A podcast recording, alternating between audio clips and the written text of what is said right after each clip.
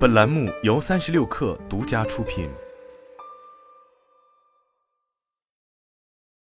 本文来自界面新闻。任何一个傻瓜都可以走进路演室，说出带有 V 和 R 字母的单词，BC 们就会疯了，一样拿砖块后的钱砸向他们。但是当他们发现跳票时，已经太迟了。二零一七年时，美剧《硅谷》曾如此调侃当时的 VR 创业潮。尽管从业者都认为 VR 潜力无限，是下一代计算平台，但距离第一个商业化量产 AR 眼镜发布已过去十年，甚至创业泡沫都已消散，也还没有一个 AR VR 设备真正达成这一设想。转折点会发生在苹果最新发布的 MR 设备 Vision Pro 上吗？历经七年研发，搭载十二颗摄像头与两颗自研芯片，精确的眼动与手指操控。苹果堆料出一款被公认为当下技术最先进的头显，但高定价、重量和待机时长等等问题，又让其难以担起 iPhone 般划时代产品的称号。就在近期，Vision Pro 还被爆出预期销量下调的消息。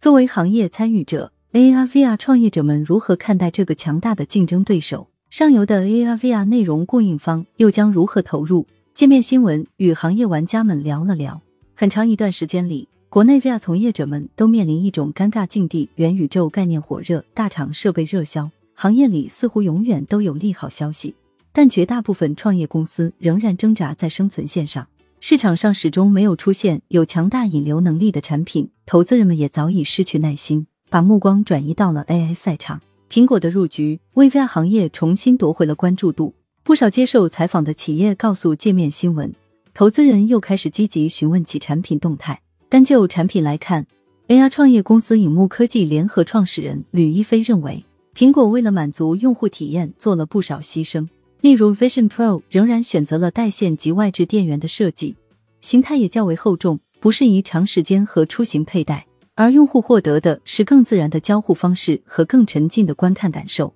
做了取舍，这个风格很苹果。吕一飞说，在他看来，现阶段的苹果头显仍然处在过渡阶段。先将东西堆出来，再做减法，最终目标是无限轻便一体式眼镜。这与影幕科技做加法的路径不同，其 Nemo AR 眼镜主打无限轻便，出门时也可佩戴使用。当前 AR VR 行业存在多种形态与技术方案，厂商需要在显示效果、重量以及成本中进行抉择。而苹果采用了具有突破意义的硬件，例如 Micro OLED 加 Pancake 的光学显示方案。Micro OLED 具有轻薄、耗电低、发光效率高的优点，但成本相较于主流成熟的 LCD 屏要高很多。也因此，Vision Pro 不仅是业内首个采用 Micro OLED 的产品，也是首个实现善目 4K 双目 8K 的头显。苹果无疑给同行树立了高标杆，一些技术或被淘汰加速，可能要革掉 PC 的命，以及很多 VR 乃至 BB 方案的 AR 眼镜的命。吕一飞说。BB 方案是指 Birdbath 光学方案，它是 AR 眼镜主流方案之一，但光波导方案技术壁垒与优势更突出，正在成为渗透率更高的选择。另一家 AR 创业公司雷鸟创新 CEO 李宏伟则表示，苹果在人机交互、舒适的设备外观上的创新值得同行学习。VR 品牌 Nolo 创始人兼 CEO 张道宁也认同苹果头显拉高了进入行业的硬件门槛。他对界面新闻强调。苹果把从 MacBook 搬来的 M 二芯片与 R 一芯片组成了业内难以比肩的性能标杆。接下来，业内也会把更多期待寄托在高通身上，关注下一代 XR 芯片是否具有与 M 二加 R 幺相较的实力。这也决定了苹果能否长期在行业内一家独大。不过，他认为国内 VR 厂商不必为苹果的新品而焦虑，至少在二零二四年末以前，Vision Pro 对 VR 市场的份额都不会有明显影响。一方面，该产品定价超过两万五千元人民币，量产能力也相对有限。另外，国内 VR 厂商大多将场景聚焦在游戏等娱乐内容上，路线存在差异。吕一飞也表示，苹果给同行们带来的帮助大于威胁。苹果为大众做了一个系统性的教育，肯定是有利于行业发展的。苹果的号召力，全球也找不到第二个。Vision Pro 的出现，让 AR VR 的分界线变得模糊，未来 Mister 可能才是主流。按照现行的定义，AR 指增强现实，可将虚拟物品展示在现实世界影像中；VR 是虚拟现实，用户可置身于眼镜显示出的虚拟世界中；而 Mister 指混合现实，较 AR 更进一步，可以实现虚拟物品与现实的交互。一般将苹果 Vision Pro 定义为 Mister，不过其显示方案与 VR 基本一致。但要说 Vision Pro 的发布是行业的 iPhone 时刻，显然还为时过早。准确的说，现在像是 iPhone 一时刻，而非真正定义了智能手机的 iPhone 四。张道宁对界面新闻表示，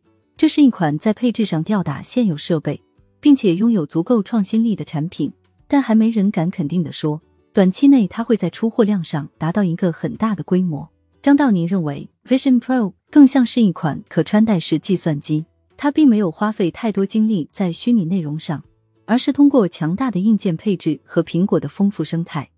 为开发者提供了一套强大的开发套件。至少从发布会展示的细节来看，苹果不打算把它做成一个头显版本的游戏机，而是聚焦生产力，比如开会这样的办公场景。这反而给开发者留足了空间。张道宁表示，这场发布会给了 Novo 很多启发，在应用和内容上，国内企业可以尝试去适配类似开会、回忆故人、三 D 拍摄这样的场景。对于 AR 厂商而言，吕一飞则表示，苹果发布会并未展现太多 AR 应用，其实是低于我的预期。但苹果对于生态的重视值得学习。接下来，影幕科技还是会坚持无线一体的路线，进行更多生态合作。例如，将樊登读书、网易有道翻译放入可移动的 AR 场景中。发布会上，苹果公司仅展示了一款游戏应用，大部分案例聚焦于看的体验上，例如巨幕大屏观影、三 D 视频录制与播放、虚拟人形象快速生成，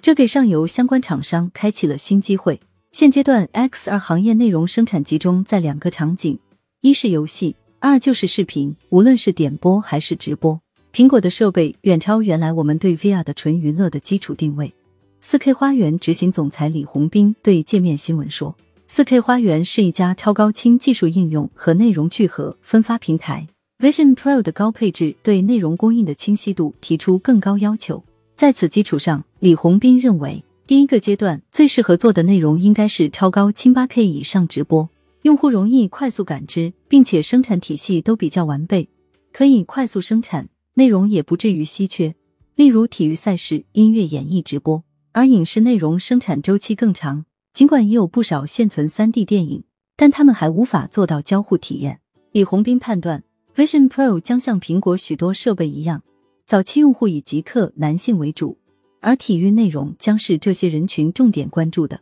例如 NBA 世界杯等等。他介绍了四 K 花园的满天星系统，可以实现八 K 三 D VR 多机位直播。直播或录制的视频参数符合苹果 Mister 的显示需求。大型商业直播将依赖于专业机构，而短视频直播等轻量化直播，李红斌认为对应的工具很可能是苹果手机，因为已经具备了 AR 三 D 人脸识别等等能力。在此基础上，通过手机和眼镜打通，就能够满足专业 C 端或小 B 端的内容生产。除了视频领域，虚拟人也值得关注。天宇数科旗下虚拟人业务袁静相关负责人对界面新闻表示，苹果头显为行业带来关注度，也为 AI 数字人业务和内容社区带来更多技术创新的可能性。这家公司目前已经与 Pico 合作入驻 Pico VR，同时也将关注行业最新布局与动态。开源证券认为，内容生态将成为 Mister 设备最终核心竞争力的支撑。苹果及一众 Mister 设备供应商迫切需要与拥有优质三 D 游戏库、影视、体育媒体的资源方紧密合作。国内具备优质影视内容、强大游戏研发、IP 内容生产能力的公司，有望更大程度赋能 Vision Pro 的应用场景。根据市场调研机构 IDC 的数据，过去三年里，VR AR 产品的出货量分别约为五百八十万台、一千一百二十万台和八百八十万台，不到手机出货量的百分之一。IDC 中国高级分析师赵思全认为，当前全球及中国 AR VR 市场出货均出现下滑，厂商的新品上市、营销动作、新内容上线节奏等有所放缓，新的显示和交互技术组件良率及量产时间仍不确定，全行业仍有重大的技术难题需要攻克和解决。苹果 Vision Pro 在产品硬件特点、内容生态升级方向、产业链新技术发展等方面具有重要指导意义。但难以凭借一代新品实现行业的跨越式发展。但作为年度最为重要的新品之一，苹果的正式入局将加速 AR VR 设备从娱乐工具向生产力工具演进。对 Mister 相关供应链和内容生态厂家而言，眼下可能是个重要拐点，但还远没到值得庆祝的时刻。毕竟，相比起智能手机十几亿的用户规模，这还是一个非常小的市场。在把它变成性感的生意之前，从业者们还需要经历许多寂寞的夜晚。